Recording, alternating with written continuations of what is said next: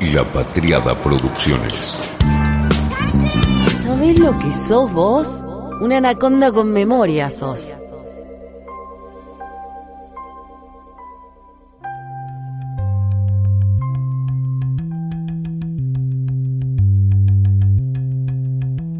Mariana, agregamos una serie que te podría gustar. Me avisa Netflix en mi correo electrónico. Ocupas. A lo industria lo presenta. Obvio es Netflix. Sin contexto, y está bien, así es la industria, devoradora. Pero Ocupas me da la excusa perfecta, el disparador para estar acá, hablando, grabando. De todas maneras, y por varias razones, este anaconda no es igual que los otros. Estoy grabando tarde y en carne viva.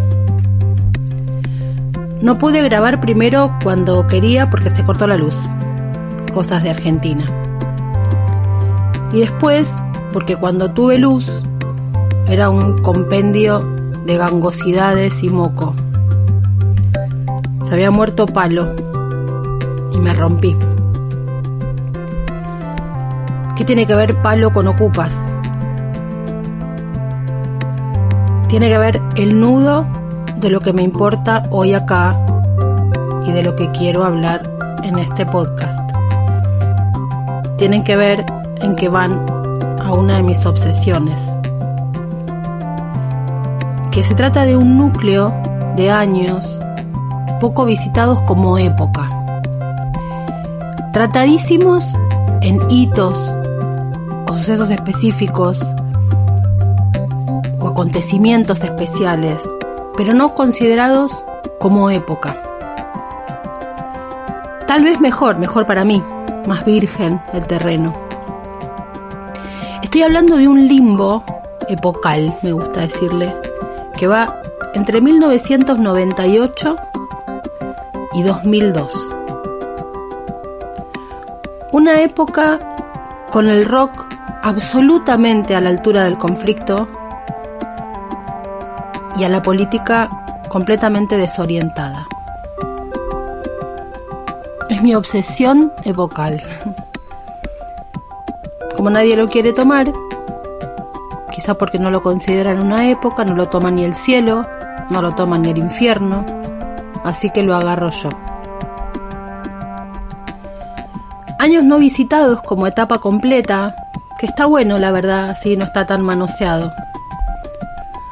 Son los años en que salieron Abre, el disco de Fito Páez, con Al lado del camino, donde nos dice que es solo una cuestión de actitud, ir con taco aguja en pista de hielo. Donde está la casa desaparecida, tu sonrisa inolvidable, la época de bocanada, esa caricia para adentro, la época de narigón, los alaridos que también tienen un murmullo. Este podcast van a ser varios en realidad, porque como es una obsesión que traigo hace mucho, y es una obsesión mía, mía, mía, como la Ferrari, de una época posterior a la Ferrari, de este limbo. Un limbo que tiene una enormidad de información, pero que a veces algunos sectores o generaciones criadas a base de estado fuerte y presente miran mal o que ni siquiera miran, o lo que es peor, tienen una idea de que este limbo y que los 90 fueron una época de ausencia del Estado, dicen así. Tremendo error, porque en los 90 hubo un Estado muy presente, solo que para hacer otra cosa, no para compensar la vulnerabilidad, sino para acrecentarla y reprimir la queja de la vulnerabilidad. Pero vaya que había estado presente. Claro, hay otra época de estado fuerte, el post-2003. Y en el medio, ¿qué pasa en esos cinco años de calle todos los días? ese lapso que no es ni una cosa ni la otra. Cuando la política es cierto que pudo mantener la institucionalidad, cinco presidentes, 2001, todo lo que ya sabemos y sin embargo no se terminó de romper. Pero no olía nada, no entendía nada la política, no nos veía. El que se vayan todos, el bardo, el incendio por venir. Estaba en llamas, como dice Charlie, que por supuesto también en esa época nos olió, nos vio, nos avisó, nos encontró, nos señaló. ¿Cómo se inició el incendio? ¿Cómo se iba a iniciar el incendio? ¿Qué íbamos a ir a quemar? No sabíamos, pero algo ya percibía la antena social, García. Teníamos el valor de seguir. Necesitábamos un gol y que alguien en el mundo pensara en nosotros. Estábamos desamparados. Cerca del nuevo fin, fuego y dolor. Argentina se terminaba o empezaba. Teníamos constant concept y aguante. El próximo número se llama El Peso. Próximamente el dólar. Tres, cuatro. Pero teníamos redondos en Olavarría, caos, bardos, cero peso. Y saquen ese peso, el peso que pusieron en mí. Los dos River, con la cana a caballo apuntándonos al pecho, no me olvido más, lo tengo fijado. Era una fila para entrar, se abre la fila y de casualidad, por supuesto, quedo con mi amigo Damián, con quien fui, en una especie de primera fila ante el caballo y la escopeta, muerta de miedo. Encima entramos tarde y ya estaba sonando banderas en tu corazón, juguetes perdidos, ¿no? porque la cantábamos antes de que Birds la descubriera, ella era canción, amigos. Bocanada nos armaba un mundo para adentro, para cuidar el alma rota que nos daba la calle. Ocupas la calle, ni un peso, almas estalladas. Yo cruzaré los dedos. El estallido afuera, con la cara hecha ajedrez, la vida hecha ajedrez, nunca el peón se come al rey. Humor a la verdad, Tierra cero peso, mezcla rara de angustia y cañita voladora todo el tiempo. En ese Divididos de Narigón pasamos lo que nos pasaba, del alarido a los sonidos de yoga de Parmil. Y adentro un living, afuera el alarido. El living, sí, el de Marcelo T. de Alvear. Y afuera el alarido. Y adentro el living. Nada es tan parecido a lo que pasaba en esta Argentina limbo que estos discos y que algunas obras de la cultura, del arte, de la televisión, del cine. Este 8 de enero le cuento a Martín Rodríguez, le digo, hoy lo entrevisté a Palo y le conté el delirio ese mío que me agarró de los años 98, 2002, el limbo, se recopó y lo sacó al toque hay algo ahí, le digo a Martín. Justamente eh, en el 98 sale eh, Desequilibrio, el, Ah. el nombre lo dice todo, es el último disco de estudio de Visitantes. Claro, mira. Desequilibrio, ya viste, pues es un nuevo Tom. Po- Como dice Tom Lupo decía, poesía, policía, poesía, policía. policía, claro. Porque bo- botonea, la poesía dice, Total, botonea, total. O sea, eh, eh, desequilibrio lo dice todo. De alguna manera, en el 99 nace mi hija mayor.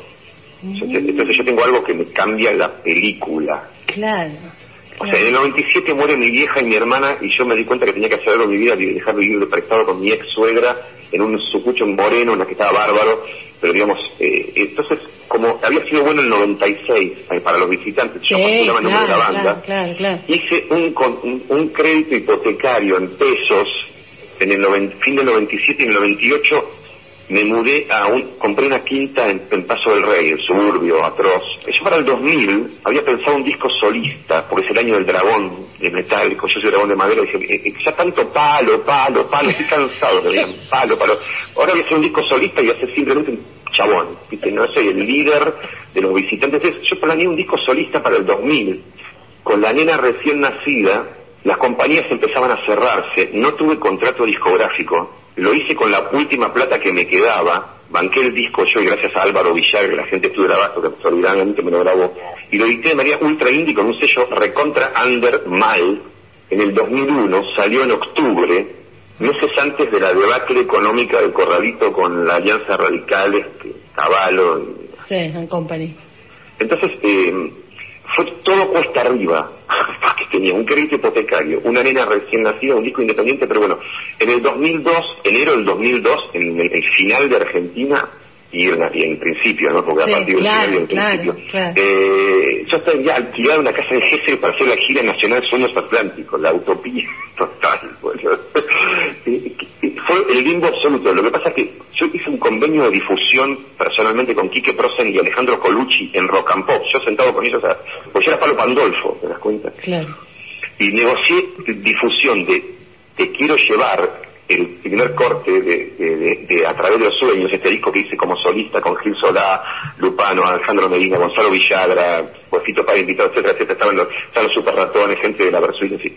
Hice un disco que es a, tra- a través de los sueños y Te quiero llevar lo metí en el Rock and Pop ranking número 8 en el Pero vos te 2002. das cuenta de todas las cosas que pasaron en esos años terribles, como fíjate todo lo que hay enterrado, o sea, una pregunta que te hago al aire y mirá todo lo que sale, o sea, hay un montón, evidentemente me hay un montón en esa Me gusta el zona. concepto de que todo tiene que ver con todo, digamos. A mí me pasa lo que te pasa a vos, a mí me pasa lo mismo que a usted, digamos. Ah, claro, claro, claro.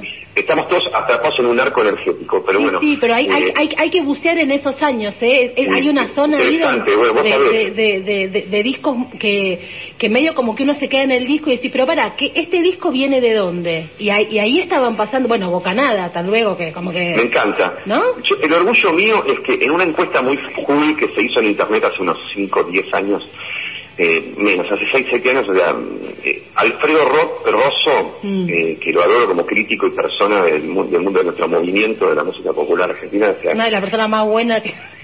Él, él pone a, a través de los sueños este disco que fue sacrificio total mío como de los entre los 10 mejores de la historia del rock nacional. O sea, Alfredo Rosso dice eso. Sí, o sea, sí, sí, claro, claro, Yo ahí encuentro como viste un, uno que entendió todo y digo, "Uf, para adelante, vamos.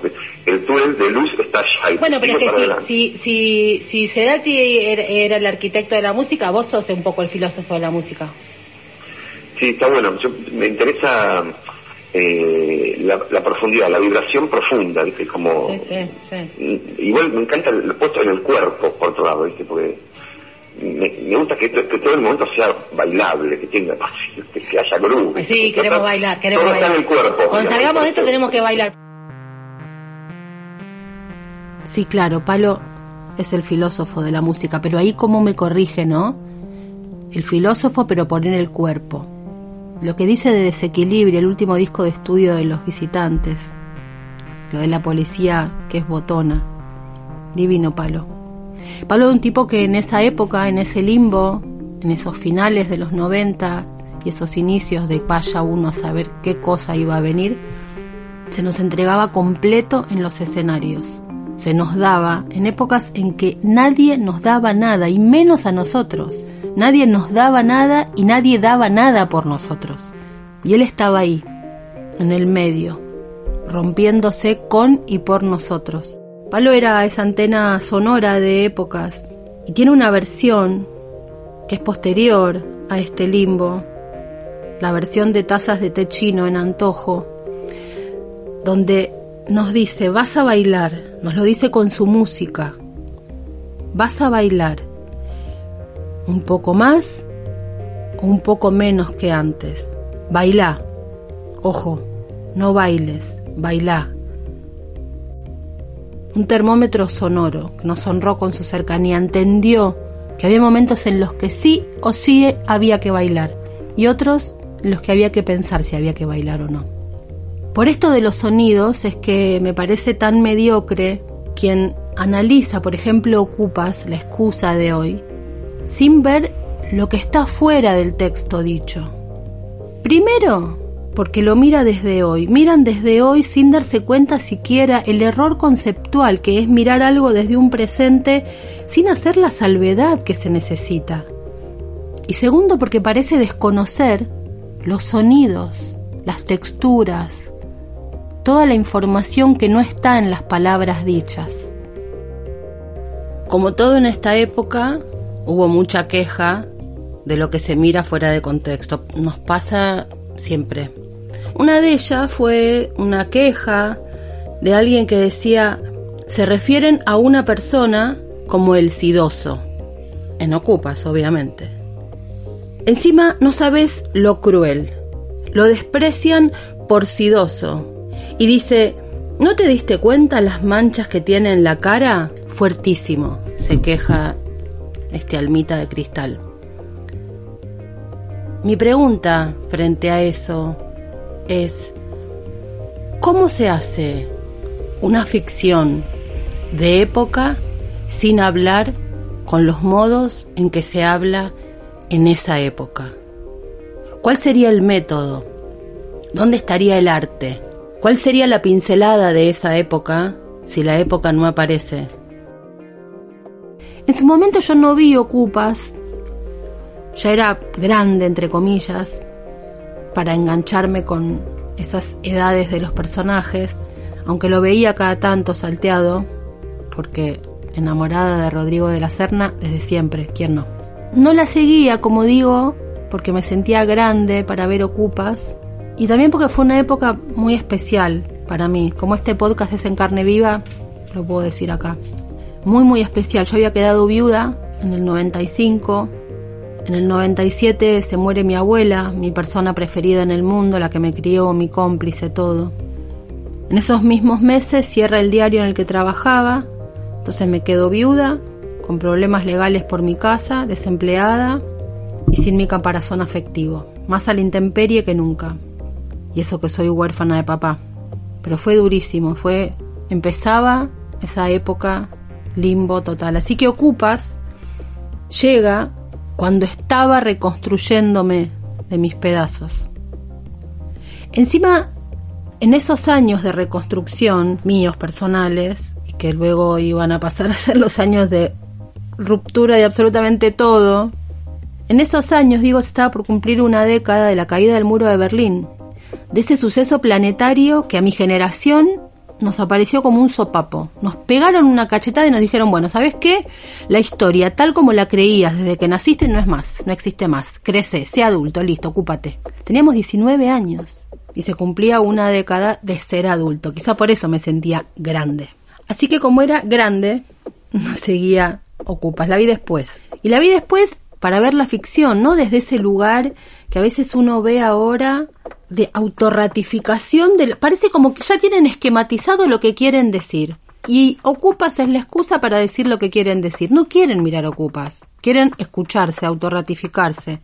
Por otro lado, hay grupitos de gente juntándose para verla, porque tampoco la vieron por un tema de edad, no habían nacido, y ven eso como una oportunidad para charlarla. Eso me parece genial.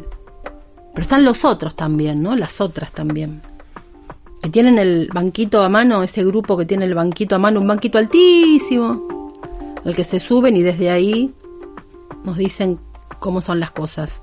Banquito alto, como la ignorancia, en fin, son los de siempre. Son esos que leen las canciones solamente por la letra. Yo siempre pienso, entonces, ¿qué hacen con Lou Reed? Porque si hay un artista que nos cuenta la Nueva York pre y post Giuliani es Lou pero no solo en las letras, en los sonidos, en los vértigos de los sonidos. ¿Qué hacen con esos sonidos?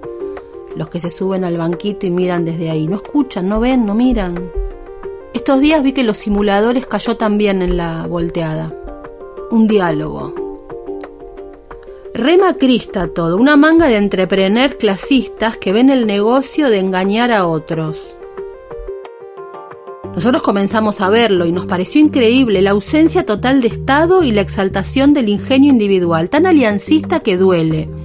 Los guiones son ingeniosos, pero ideológicamente... Mmm, encima les cobran a los vagos que ayudan. ¡Qué mediocre, Dios mío! Por supuesto que era la ausencia absoluta del Estado. Eso es lo que pinta una serie como Los Simuladores. O como Ocupas, una pintura de época. Una operación que se hizo con Ocupas, desde la industria, por supuesto, es cambiar la música. Pusieron una música que no es la que abrazaba, la que cobijaba al Ocupas original. Otra vez, esta manía de esta época de sacarle contexto a todas las épocas. Flor de gesto soberbio, ¿no? Se habla desde acá, a lo de allá y a lo de más allá, desde acá. Le hablan desde acá absolutamente todo, tanto que le hablan desde la música de hoy, de acá, a ocupas que sucedió allá. En general meterse con una obra, descompletarla, es un problema, un problema político, un problema artístico, pero un problema político. Lo que pasa es que termina siendo romperla, porque además es meterse justo con la música de este limbo, del limbo 98-2002. Ese limbo en el que lo que más definía lo que estaba pasando era la música, por encima de cualquier otra cosa. La época de esa época la cantó el rock. No la cantó ninguna otra cosa, la cantó el rock. Entonces, ¿cómo le vas a sacar el corazón de esa época desde esta época? Hay que pensar las obras y qué muestran esas obras, pero no lo voy a decir yo. Se lo pregunté a Ana Chelentano, a Clarita en Ocupas, Clara Alvarado, la de los cinco mandamientos. ¿Sabes lo que es un mandamiento? Una vaga idea. Bueno, son cinco razones por las cuales yo te puedo echar a patadas de acá. ¿eh? Está bien. No quilombo, no drogas, no música fuerte, No, chicas con discreción y no metes a nadie, absolutamente a nadie acá adentro. ¿Sí? A ella le pregunté por Ocupas, por adentro de Ocupas, por el adentro de una época. Ocupas para mí fue un momento muy importante en mi trayectoria actoral por muchísimos motivos. Primero porque fue uno de los primeros personajes que tuve con cierta continuidad y todo lo que recuerdo de ese momento en términos más personales tienen que ver con, con una cosa, con algo muy natural, digamos, como yo entré y no, no tenía grandes expectativas, pero sí sabía que bueno, que estaba bueno, que era algo que empezaba, que yo tenía una participación en casi todos los capítulos, hasta ese momento había tenido participaciones muy esporádicas en tele y en cine casi no había hecho. Y dije, uy, qué copado esto, ¿no? Era como algo copado para hacer. Después me llegaron los guiones y no lo podía creer. Eh, me parecía que era algo alucinante. Que mi personaje estaba muy bueno, que tampoco lo terminaba de comprender. Lo comprendí mucho tiempo después el personaje. A veces te pasa eso. Y cuando empezamos el rodaje, había como, como un caos generalizado de tiempos, eran jornadas larguísimas, se filmaba con muy poca plata. Eh, cuentan las malas lenguas que era un, una producción que se había hecho, eh, un ofrecimiento del antiguo Confer a Tinelli, que tenía muchas multas por su programa de Videomatch, y el Confer le había ofrecido, bueno, hacer una, una ficción para el canal público. Entonces había dos mangos con 50, todos cobrábamos dos mangos con 50. Y al mismo tiempo empezó como a generarse una mística de, de, en el rodaje. Si bien nos quejábamos por las jornadas, porque no había un mango, porque la comida era fea, por todas las cosas incómodas, digo, no había vestuario, ni maquillaje, ni motorhome, ni nada de las cosas que uno estaba acostumbrado en una filmación. Y eso mismo, que era una gran incomodidad, al mismo tiempo fue generando en el equipo también un, un nivel de cohesión por lo que se estaba haciendo, que creo que lo transmitía de alguna manera Bruno, el director, eh, parte del equipo, la pasión con, la que se trabajaba y la misma historia, ¿no? Y creo que también ahí Rodrigo de la Serna, que era el actor más profesional y más conocido de todos nosotros, también él lograba con su laburo, eh, con, su nivel de, compromiso con el laburo, esa cohesión entre, entre el resto y sobre todo entre los cuatro protagonistas.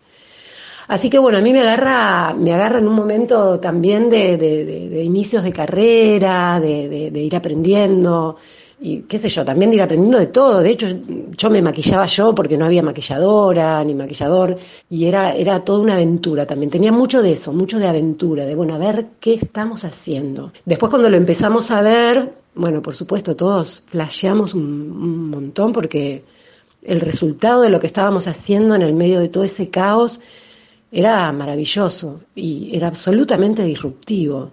Eh, quizás no tanto como, como ya estaba pasando en el cine, que veníamos ya desde el año noventa y pico, noventa y cinco, noventa y seis, venía apareciendo una nueva camada de cineastas, ¿no? Había pasado ya historias breves, donde había aparecido Lucrecia Martel, bueno, Bruno, Bruno Estañor y Caetano habían hecho Pizza Birrifazo, ya su primer largometraje. Realmente empezaba a despuntar una, una, nueva estética que venía a romper cierto molde del cine nacional, un poco más pacato, un poco más, eh, no quiero decir antiguo porque hay grandes películas también de esa época de viejos directores y directoras, pero de alguna manera venía, venía pasando algo en ese momento. Fines del menemismo, una etapa rara, bueno, vos te referías, Mariana, también a esta cosa, esa especie de limbo político entre fines del menemismo 98, 99 y 2001, ¿no? Hay un momento, un momento raro. Y en ese sentido, y viéndolo desde otra óptica, en lo personal, ya lo más político, yo venía con una actividad militante muy fuerte, muy comprometida, en lo que era en esa época la CTA, que era una central de trabajadores nueva, eh, reciente, se había fundado en el 2002. Eh, yo había, entrado a militar ahí en parte con, con, la gente de cultura, habíamos armado un grupo de, trabajo con, con, artistas plásticos sobre todo, con algunos otros actores, eh, y habíamos empezado ya en el 99 todo lo que después se aglutinó en el Frente Nacional contra la Pobreza. Es también un momento de la irrupción de los movimientos sociales y ahí hay un, ahí se puede hacer, ¿no? Un, puente con lo que fue Ocupas y ese, ese sujeto social más que político que aparece en la serie, ¿no? Esta clase trabajadora, precarizada, desocupada, marginada, que en la serie es, uno de los grandes actores y creo que es una de las cosas que hacen más llamativa ¿no? la, ficción. A mí me encuentra en ese contexto la serie y cuando pienso en eso, me acuerdo que, que, dentro de los movimientos sociales que habían surgido dentro de la CTA estaba el movimiento de ocupantes inquilinos, el MOI, fundado por Néstor Haifer y, un movimiento bastante importante en ese momento, con algunos proyectos muy importantes de viviendas solidarias, en cooperativas. Y me acuerdo que cuando ya empezaron a, salir al aire los capítulos de Ocupas, los primeros capítulos de Ocupas, un día me cruza una compañera que yo quería muchísimo, de la CTA, del Movimiento de Ocupantes Inquilinos, y medio me encara, medio mal, me dice, che, loco, esa serie, ¿qué onda? Porque nos pone a los ocupantes como todos delincuentes, nosotros no somos así, nosotros somos organizados, queremos una vivienda digna, las, las ocupaciones de tierra, todas cosas que la verdad tenía razón, por supuesto. Y ahora pensando sobre eso y en algunas discusiones que a veces atraviesa la cuestión de la ficción, la cuestión de cómo se aborda la ficción desde lo político, ¿no? Y el otro día yo le decía a mi vieja, que es una militante eh, de toda la vida, y hablábamos de las ficciones necesarias, ¿no? Y ella que es muy feminista y me plantea, bueno, las ficciones feministas y qué sé yo. Yo le decía, bueno, a veces desde la política se le pide a la ficción o a las expresiones artísticas que resuelvan contradicciones políticas que la política no puede resolver. Y eso está muy lejos de pensar que el arte o la cultura no tiene, o, las expresiones culturales no tienen nada que ver con la política. No, todo lo contrario. Digo, lo que no tienen es la obligación de responder o de dar soluciones políticas. Eso es potestad y debería ser, o es, creo, lo que tenemos que hacer desde la política. ¿no? Me parece que desde las expresiones culturales como Cupas, eh, justamente de lo que se trata es de poner en cuestión el status quo, de poner en cuestión el contexto, el momento en el que se vive, las relaciones sociales y obviamente que se hacen, por supuesto, desde una mirada política, ¿no? Y me parece que Ocupas tiene una mirada muy, pero muy interesante y muy inquietante sobre, sobre el momento en el, que, en el que la filmamos, en el que la hicimos. Y ahora que la estoy volviendo a ver, después de 20 años de no verla, me sigue alucinando porque realmente es no solo todo el valor artístico que tiene, la cámara, la música, aún con las, con las modificaciones que se tuvieron que hacer porque bueno había muchas canciones que no tenían los derechos conserva mucho del rock nacional y eso funciona de una manera es tremendo digamos. Estás viendo un capítulo y de pronto entra Campos Verdes eh, y la voz de Spinetta y entra Sandro este, o Box Day y lo digo y se me ponen los pelos de punta, digamos, hay una emocionalidad, una sensibilidad tremenda, tremenda que, que me parece que eso también ha hecho que funcione y que perdure en la memoria de generaciones que, que la han seguido viendo a lo largo de todos estos años, ¿no? Este, pero bueno, volviendo al momento, volviendo a ese momento, año 2000, un año antes exactamente, un año antes del estallido del 2001, eh, hay un caldo de cultivo social eh, que quizás eh, es cierto en algo que, charlábamos en la previa de de si el cine, la, la, tele, Ocupas y algunas manifestaciones culturales que se dieron en esa época no estaban como siempre un pasito más adelante. Y sí, seguramente sí, seguramente. Eh, y atrás de la política, ¿no? Y de las representaciones políticas. De hecho, todos podemos ponernos de acuerdo en que el 2001 lo que, lo que explotó justamente fue la representación política, ¿no? Este, y pasaron, pasaron un par de años hasta que se empezó a vislumbrar algo diferente que podía de alguna manera, y yo creo que sí, de hecho, respondió a todo eso que venía pasando desde finales del menemismo en adelante, que fue el, kirchnerismo. Yo lo tenía a flor de piel, digamos, nosotros teníamos un, un sentido de la ubicación en la CTA que quizás después se perdió y eso también, ¿no? A raíz de, de la aparición del kirchnerismo hubo ahí un quiebre medio ineludible también, porque nosotros tampoco supimos desde la CTA dar una respuesta institucional a toda esa resistencia que se venía macerando desde mediados del menemismo. No pudimos, no tuvimos, no nos dio el piné. Creo que, que Ocupa forma parte de, de esas expresiones necesarias de esa época que podrían no haber existido, ¿no? Pero, pero eso es lo maravilloso del arte. Y, no quiero decir el arte como una cosa pomposa y, importante, sino de esto, ¿no? De, un producto artístico que, que movió y sacudió lo que teníamos, lo que se veía.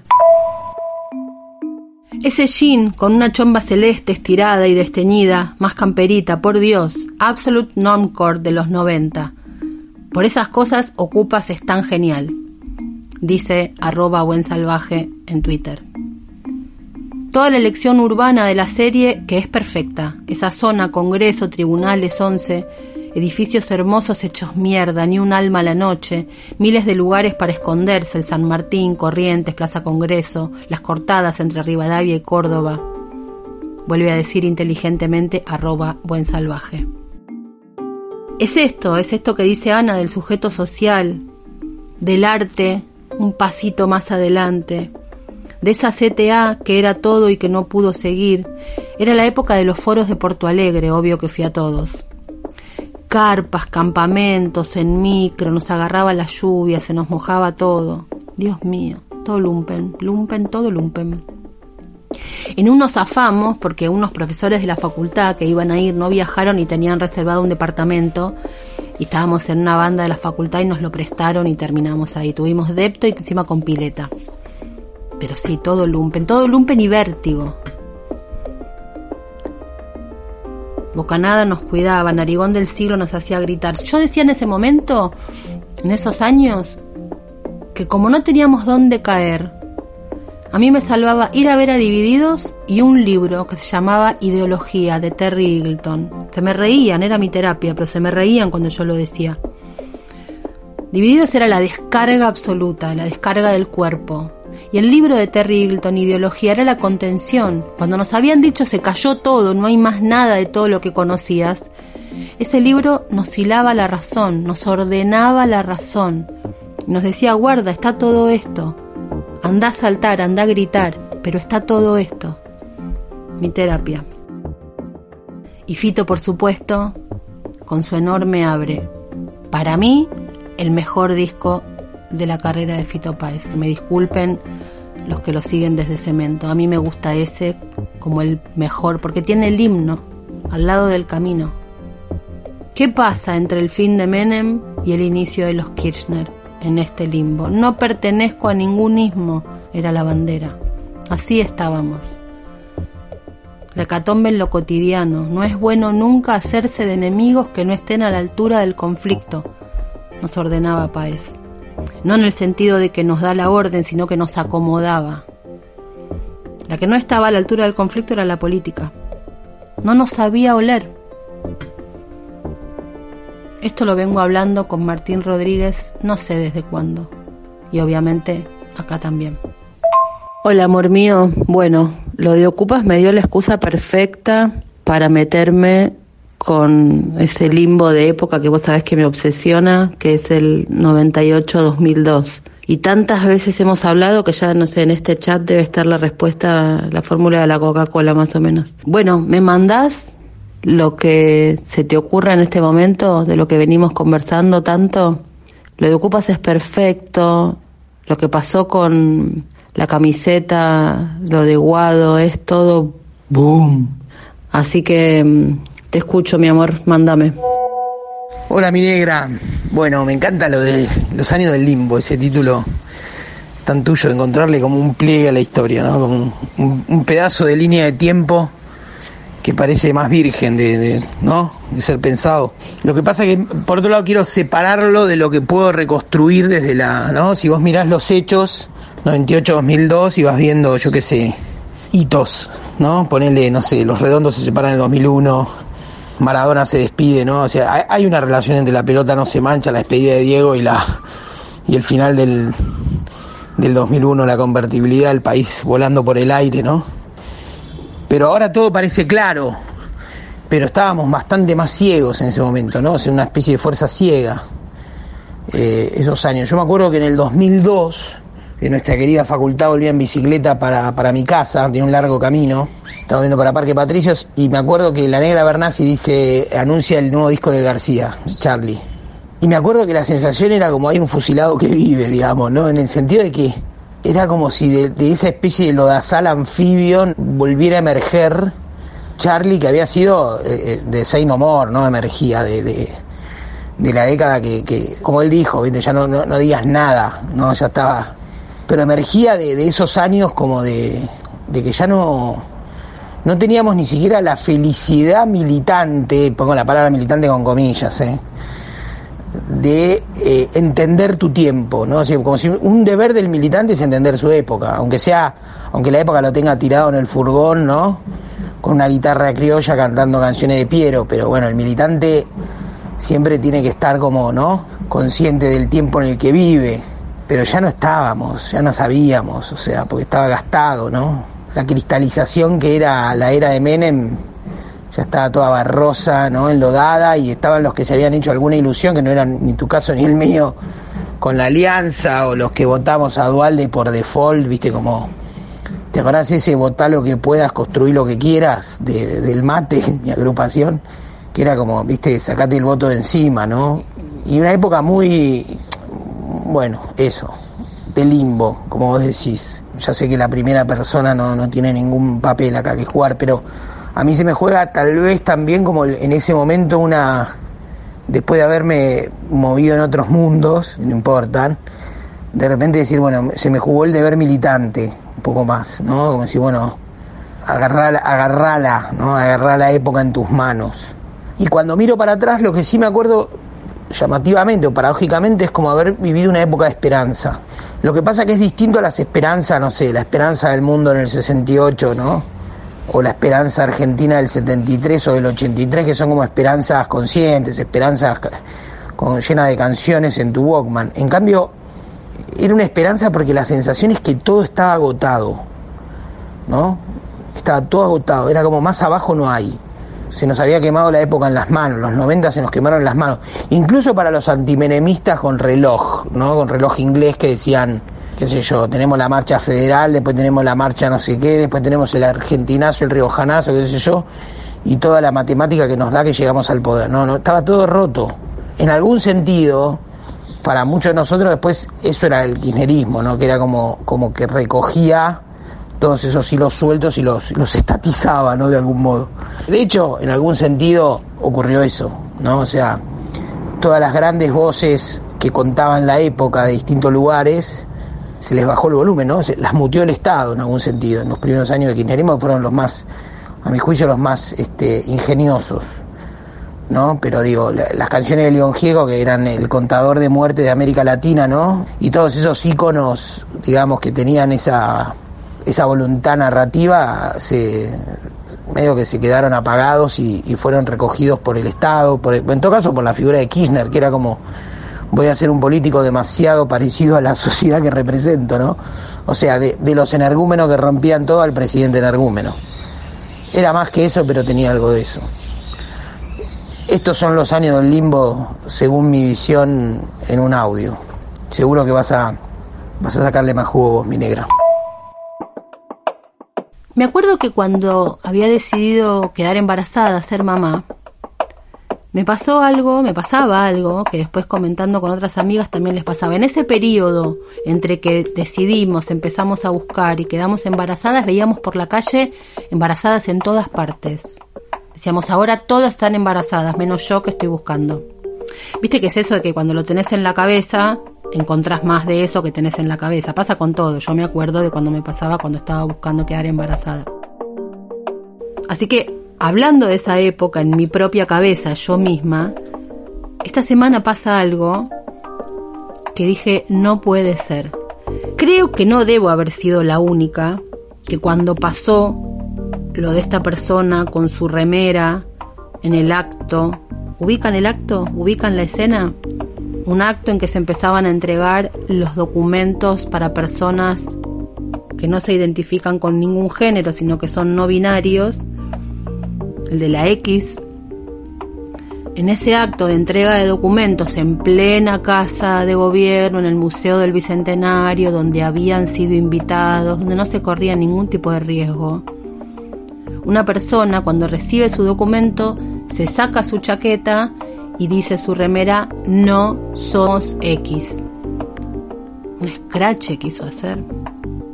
Por eso digo que creo que no debo haber sido la única que cuando pasó eso de la remera en el acto con Guado de Pedro ahí, no puedo haber sido la única que pensó en cuánta razón tiene Carlos Marx con lo de que primero es tragedia y luego farsa. Me llevó, por supuesto, a esa época limbo, al 25 de febrero del 2000. Justo un año después de lo de los muñecos de Charlie, que no sucedió. También en esos años, ¿cuándo si no? Lo que pasó en ese 25 de febrero de 2000, Clarín lo cuenta en su crónica del 26 de febrero de la siguiente manera. Sorprenden al ex marino Astiz con un escrache en tribunales. Lo hicieron hijos de desaparecidos durante la dictadura ingresaron a la sala como estudiantes. De pronto se quitaron las camisas y expusieron remeras con leyendas como Astiz asesino y genocidas a la cárcel. Llegaron calladitos, con la ropa acorde, algunos con una carpeta del tipo universitario y otros lapicera en mano. Estudiantes de derecho se presentaron uno a uno para que los dejaran pasar al lugar donde él iba a ser juzgado. El silencio que recibió Alfredo Astiz ayer al mediodía en la sala de audiencias donde se lo juzga por presunta apología del delito no era más que una treta. Apenas se sentó en el lugar del acusado, los 15 supuestos estudiantes revelaron su identidad. Ahora, gritó uno de ellos. Los hijos de desaparecidos de ellos se trataba, se pusieron de pie y se sacaron sus camisas del disfraz para exponer las remeras que llevaban ocultas, pintadas con sus gritos de astiz, asesino, genocidas a la cárcel. Fue la primera vez que Astiz se expuso obligado ante el público y se encontró con los hijos de estos hombres y mujeres a los que ayudó a matar en los 70. Le hicieron un escrache a dos metros de distancia y frente a la televisión. Un verdadero viernes negro para este ex capitán. uno de los más caracterizados represores de la dictadura, que se lució como jefe de los grupos de tareas de la Escuela de Mecánica de la Armada, capturando, secuestrando y llevando gente a la muerte. Había que ver cómo se abrazaba con los otros y lo emocionados que estaban, sigue Clarín, como si sus tragedias hubieran cobrado vida con solo mirar al verdugo. El juez de todo esto era Claudio Bonadío, sí, porque antes también pasaban cosas.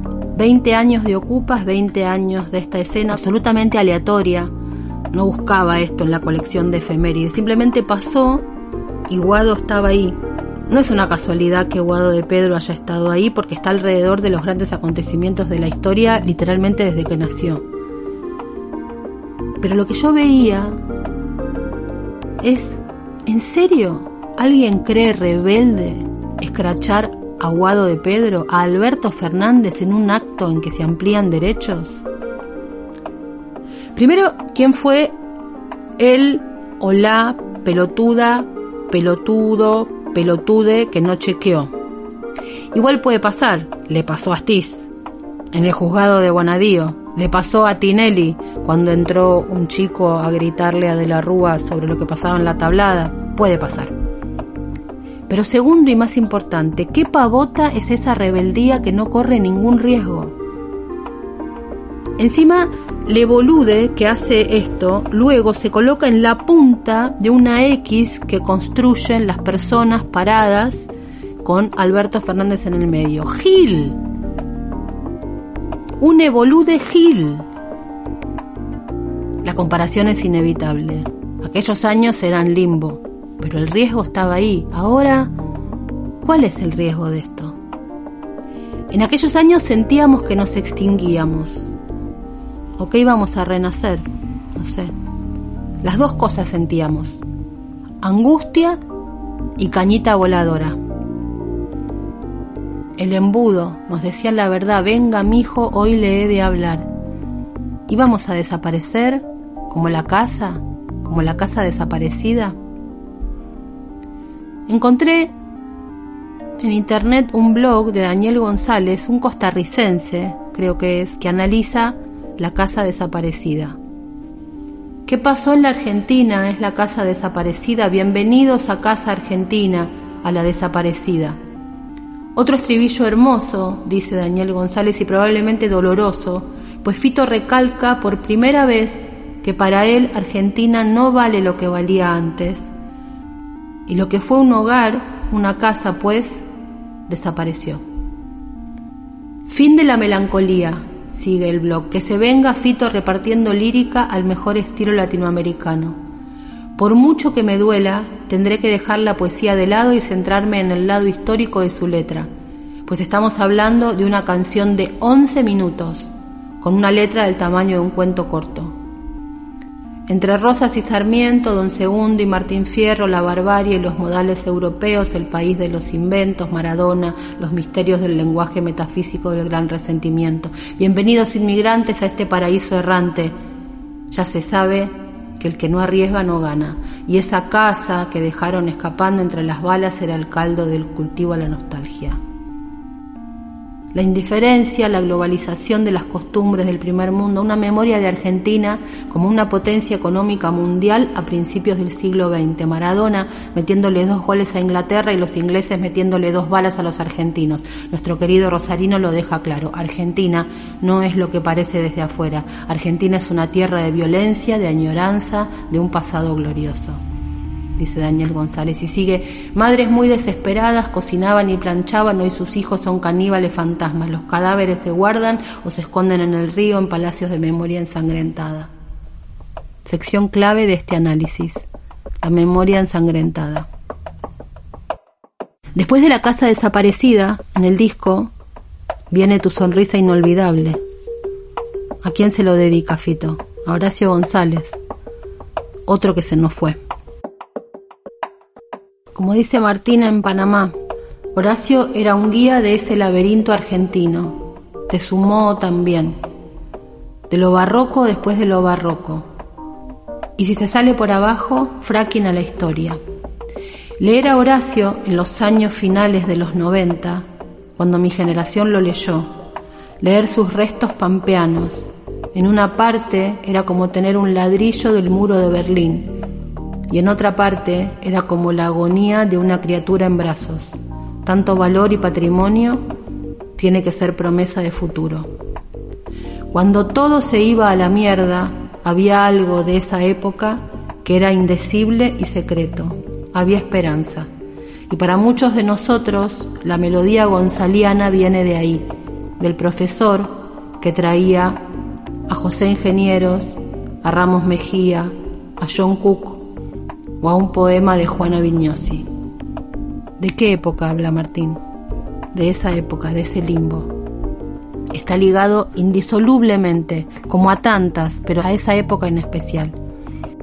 En ese limbo 98-2002 González era inevitable. Estaban los situacionistas, como digo, el foro de Porto Alegre. Definitivamente la política no estaba a la altura del conflicto. Hacía lo que podía, y el rock sí nos daba sostén. Afuera, afuera era bastante vacuo, una especie de bajón creativo, me dijeron que había. Sí, coincido. Un periodo de transición de cambio de guardia. Nadie tenía mucho para decir, dicen. Fue un momento saliente de Radiohead y Coldplay, bueno, toda una información que haya sido así. Estábamos viviendo y viendo el reverso del capitalismo, Así se llama un texto que se escribió sobre Ocupas para las jornadas de jóvenes investigadores del Instituto Gino Germani, el reverso del capitalismo. Esa época, Ocupas, y Pizza Birrafaso, Tumberos, Nueve Reinas, Bolivia, Un Oso Rojo, Mundo Grúa, El Bonaerense, La Ciénaga, todo opresivo y al borde de estallar. Un silencio atronador en ese limbo. En ese texto que digo, escriben así, al decir de Aguilar, dice este texto, el cine de Descartes se reconoce porque en él predominan los itinerarios erráticos y los desplazamientos hacia el mundo de los desechos, el vagabundaje, la delincuencia, todo aquello que el capitalismo pretende colocar en los márgenes. Los films y también los programas formalizan esta preocupación narrando la vida de los sectores populares, lúmpenes, urbanos. Es la época de la miseria que se explicita de modo brillante en todo por dos pesos. No coincido, ya se sabe, con la idea de pensar las representaciones, sino más el sentir de esas representaciones. Y en esa época lo que se sentía era la desesperación. Todas estas obras muestran justamente la desesperación, la hacen sentir. Algunas gritan, otras susurran, unas salen, otras se meten para adentro, algunas denuncian, otras te dicen, es lo que hay. Y no había nada. Por eso cuando no había nada, que los artistas se dieran enteros era tanto para nosotros que estábamos sufrientes, no teníamos nada. Era calle, al borde del estallido, todos en estado de alerta, era como en estado de urgencia, nadie duerme. Cuando nadie duerme ya sabemos cómo quedan los cables de la cabeza pelados, todos eléctricos. Algo muy interesante de esa época es que no se romantizaba la desesperación ni se la victimizaba. Se la ponía ahí, se la cantaba, se la mostraba. Tiempo después pude conversar sobre esa época nada menos que con Emir Sader, en una reunión de carta abierta, en una reunión de un grupo chiquito de carta abierta en la Biblioteca Nacional con Horacio González. Lo habían invitado a Emir Sader y él estaba un poco molesto porque no seguían en pie esos espacios como el foro de Porto Alegre. Me parecía raro que Emir Sader tan luego no pudiera ver algo que a mí me parecía tan obvio y lo conversamos y lo discutimos incluso. Y es que lo que pasó después del 2002 con los gobiernos que vinieron a América Latina, era evidente que iba a ser o a correr o a borrar un poco esos espacios, porque esos gobiernos tomaron esa agenda. Era inevitable que si el Estado toma esa agenda, esa agenda que estaba en los bordes no quedara más en los bordes y quienes levantaban esa agenda en los bordes también pasaran a dejar de estar ahí. Yo tengo la teoría que Kirchner pudo leer esa época, pero porque pudo leer el rock de esa época. Néstor Kirchner era rock. Y leyó desde el rock, mucho más que desde la política, me gusta pensar. Estoy convencida. ¿O alguien cree que la decisión de que Charlie García cierre el acto del aniversario en Plaza de Mayo, bajo la lluvia, fue una decisión artística y no política desde el arte. Fue una decisión rockera. Creo que Kirchner fue el que de verdad había comprendido el limbo esos cinco años. Él nos decía no se vayan. Había entendido esa época y sabía que estábamos al borde del estallido, aun cuando ya había pasado. Creo que fue la persona que entendió ese periodo que no era el menemismo, porque en el menemismo teníamos contra quién hacer cantitos, traigan al gorila musulmán, pero entre el 98 y el 2002. ¿A quién puteábamos? No específicamente, que podía ser el corralito, el asesinato de Costequi y Santillán, sino en general, como época. Nos habían robado hasta el enemigo uniforme para putear. Teníamos solo la música y las genialidades del arte, como ocupas, o los simuladores o todo por dos pesos, que nos devolvían un marco de época. No había piso, techo, paredes, teníamos para pisar solamente el borde del camino. Mezcla rara de angustia y cañita voladora. Vértigo, esos sonidos al borde del precipicio. Buenos Aires naufraga por perón.com. Sí, asma de libertad. Nos estábamos por caer, pero no, pero algo nos juntó. La venganza de los incas que salpica hasta Morón. Algo estaba por pasar, se siente en el sonido, que sea así como así. No pensar. No pensar.